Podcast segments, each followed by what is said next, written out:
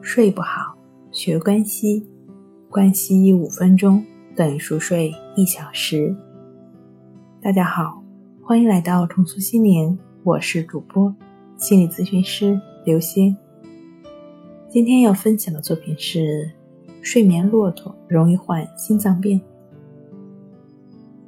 职场上有一群人士被称为“睡眠骆驼”，由于经常的熬夜加班。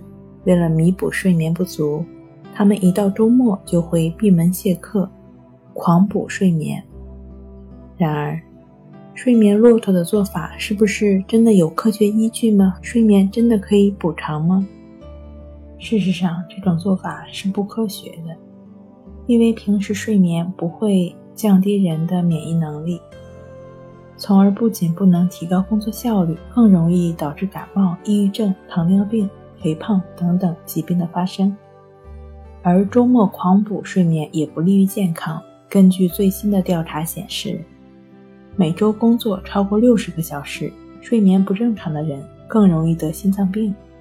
另外，中华医学会神经科分会常务委员李顺伟教授也认为，较长或者较短的睡眠时间都会增加人体患糖尿病、冠心病的风险。严重者甚至可能导致死亡。好了，今天跟您分享到这儿，欢迎关注我们的微信公众账号“重塑心灵心理康复中心”，也可以添加 “s u 零一一二三四五六七八九”与专业的咨询师对话，了解失眠的解决办法。那我们下期节目再见。